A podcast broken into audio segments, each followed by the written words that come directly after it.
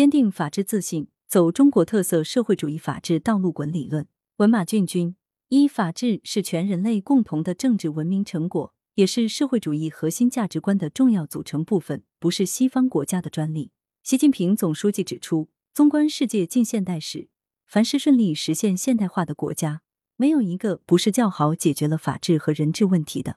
相反，一些国家虽然也一度实现快速发展，但并没有顺利迈进现代化的门槛，而是陷入这样或那样的陷阱，出现经济社会发展停滞甚至倒退的局面。后一种情况很大程度上与法治不彰有关。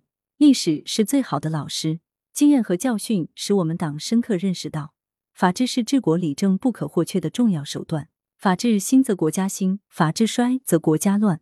什么时候重视法治，法治昌明？什么时候就国泰民安？什么时候忽视法治，法治松弛？什么时候就国乱民怨？因此，法治是人类文明进步的重要标志，是全人类政治文明的共同结晶，是治国理政的基本方式。法治的精髓和要旨，对于各国国家治理和社会治理具有普遍意义，也是中国共产党和中国人民的不懈追求。世界文明丰富多彩，中国共产党人不搞固步自封。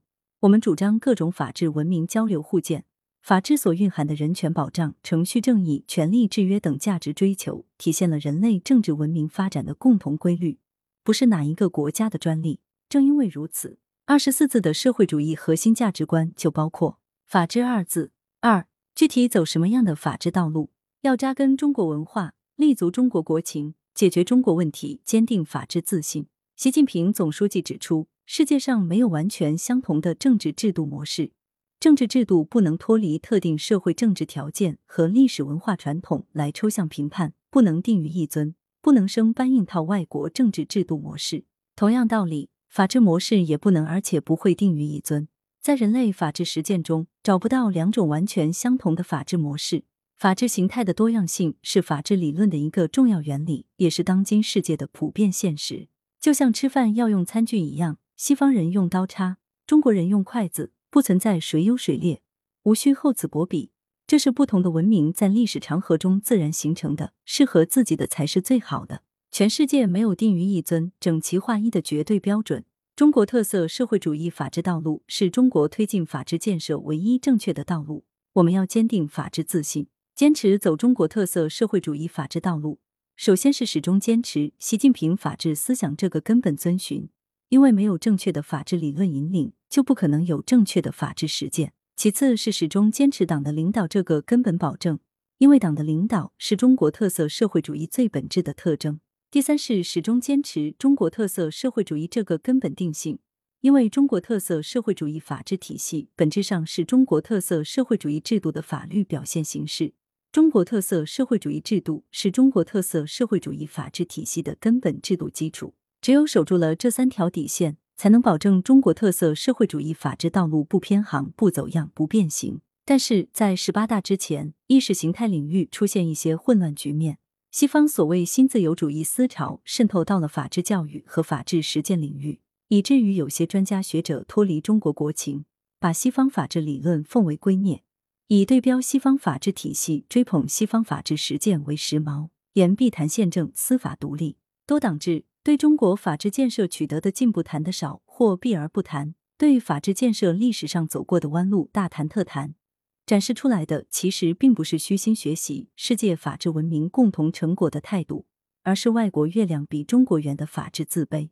如何树立中国人自己的法治自信？这既是一个重大理论问题，也是一个重大实践问题。只有坚定了法治自信，才能保证中国特色社会主义法治道路不变形、不走样。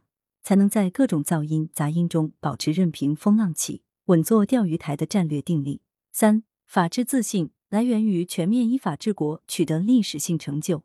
党的十八大以来，习近平总书记就全面依法治国和法治中国建设发表一系列重要讲话，作出一系列重要部署，推动一系列重要工作，在党的历史上产生了许多具有重要标志意义的第一次，推动法治中国建设迈出坚实步伐。党的十八届四中全会是党的历史上第一次专题研究、专门部署全面依法治国的中央全会。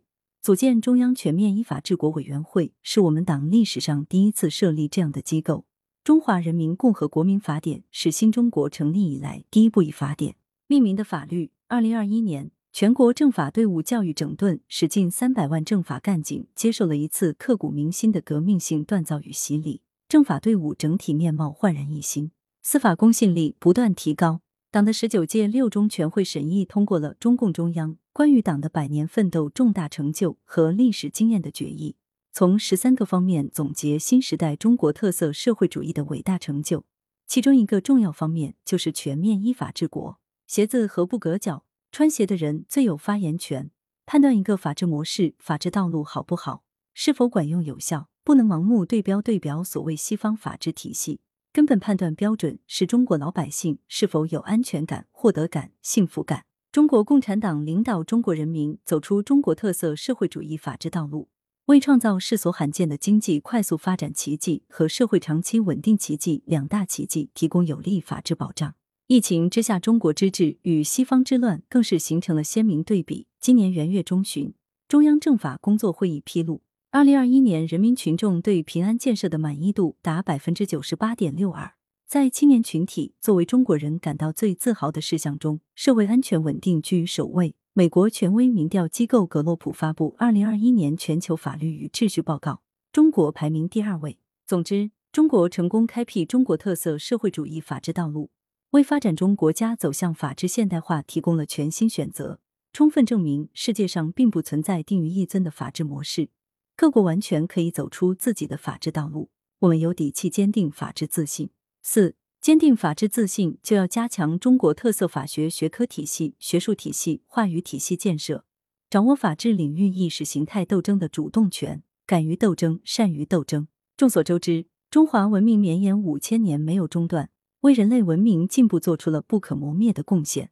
中华传统法律文化中有很多精华，值得大力弘扬传承。但两千多年的封建社会导致传统法律文化中也有很多人质糟粕。近代以来，为改变中华民族不断衰落的局面，西学东渐。从晚清变法开始，中国知识界就开始大规模翻译介绍西方法学名著，向欧美法治学习。无奈水土不服，新中国成立之后，又大规模向前苏联法律体系学习，深受前苏联法学的影响，也遭受挫折。一代又一代法律人一直在苦苦思索如何构建既符合中国国情。又能与世界法治文明对话的中国特色法学话语体系。时代是思想之母，实践是理论之源。在推进中国特色社会主义伟大实践中，习近平总书记高瞻远瞩，提出了关于全面依法治国的一系列重要命题和崭新理论，形成了习近平法治思想，创立以十一个坚持为主体架构的中国特色社会主义法治话语体系。我们要下大力气研究好、阐释好、传播好。首先。加强对我国法治的原创性概念判断、范畴理论的研究，既坚持法治共性价值，又体现中国法治道路的个性，坚持开放性、博采众长，保持独立性，以我为主。例如，在西方法治话语体系中，司法独立是近乎不证自明的公理与常识。我国宪法也规定，人民法院依照法律规定独立行使审判权，不受行政机关、社会团体和个人的干涉。但是中国坚决发对司法独立，强调坚持党对依法治国的领导。如何解释党的领导、人民当家作主与依法治国三者有机统一？如何解释党大还是法大是一个伪命题，是政治陷阱。这些问题非常尖锐，难以回避。再如，在西方法治话语体系中，宪政是一个核心概念。中国强调依法治国，首先是一线治国，依法执政关键是一线执政。那为何在中国就不能简称宪政？另外，中国特色社会主义法治体系由五大部分组成，第五部分即完善的党内法规体系，最能体现中国政治国情，这也是习近平法治思想原创性的理论贡献。如何阐释党内法规与国家法律的区别与联系，二者如何衔接等等。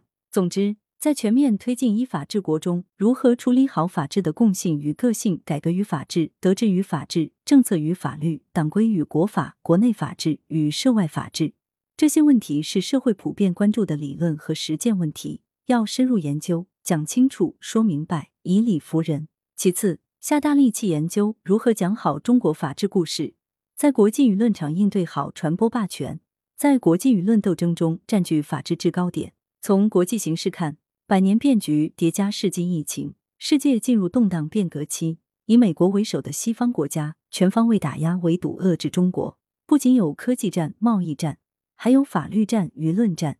西方反华势力打着人权、法治的旗号，颠倒黑白、指鹿为马、制造谎言，在涉港、涉疆、涉胎等问题上粗暴干涉中国内政。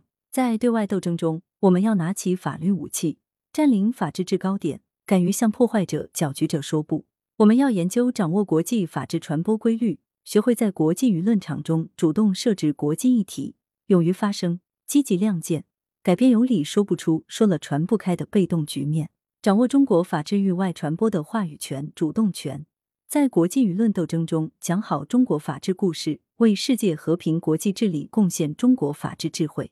作者是中共广东省委党校法学教研部副主任教授。来源：羊城晚报羊城派，责编：张琪、王俊杰。